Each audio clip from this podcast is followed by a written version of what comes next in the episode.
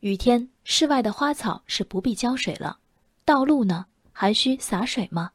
昨天，江西萍乡天气小雨转雨夹雪，气温零度至六度，一辆照常工作的洒水车由此引发市民质问：不管天晴下雨都要洒水吗？萍乡公路管理局安源分局工作人员回应：无论什么天气，每天洒水十二次是硬性要求。在雨天，路面有泥沙，洒水主要是为了洗路。保持路面干净也可防滑。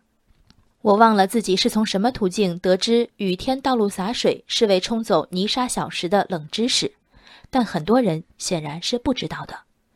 雨天被偶遇的洒水车，常在社交媒体遭遇多此一举的群嘲，评论贱货夹杂无感者一声微弱的解释。多年来画风稳定，而这不小的委屈总归该澄清：是谁没做好自己的分内事？萍乡公路管理部门的回应其实无可挑剔，先说明规章，再说明规章的道理。面对打上门的质疑者，不卑不亢。但这不卑不亢就是完美吗？有的较劲甚至刻薄，值得感谢。那些郁结于胸的正当理由，就此找到抒发的由头，误会解除，长出一口气的公路管理者有没有想过，如果没有这一句“不管天晴下雨都要洒水吗”呢？毕竟这不是什么新问题了，科学和常识的普及有着相似悖论。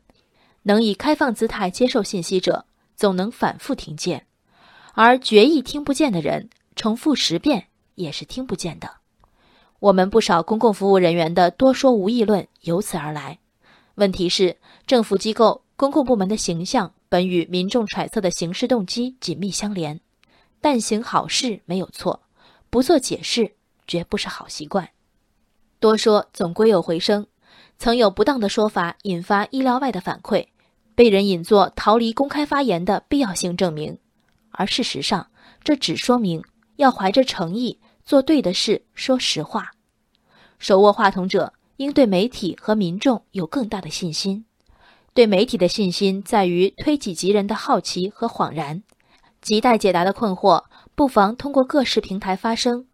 对民众的信心在于相信他们对信息的理解和传播。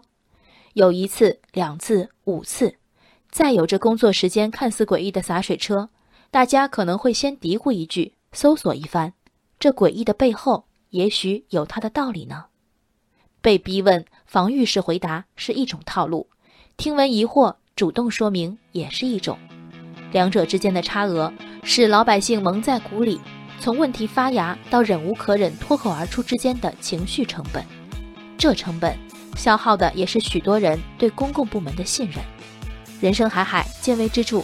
我是静文，往期静观音频，请下载中国广播 app 或搜索微信公众号“为我含情”。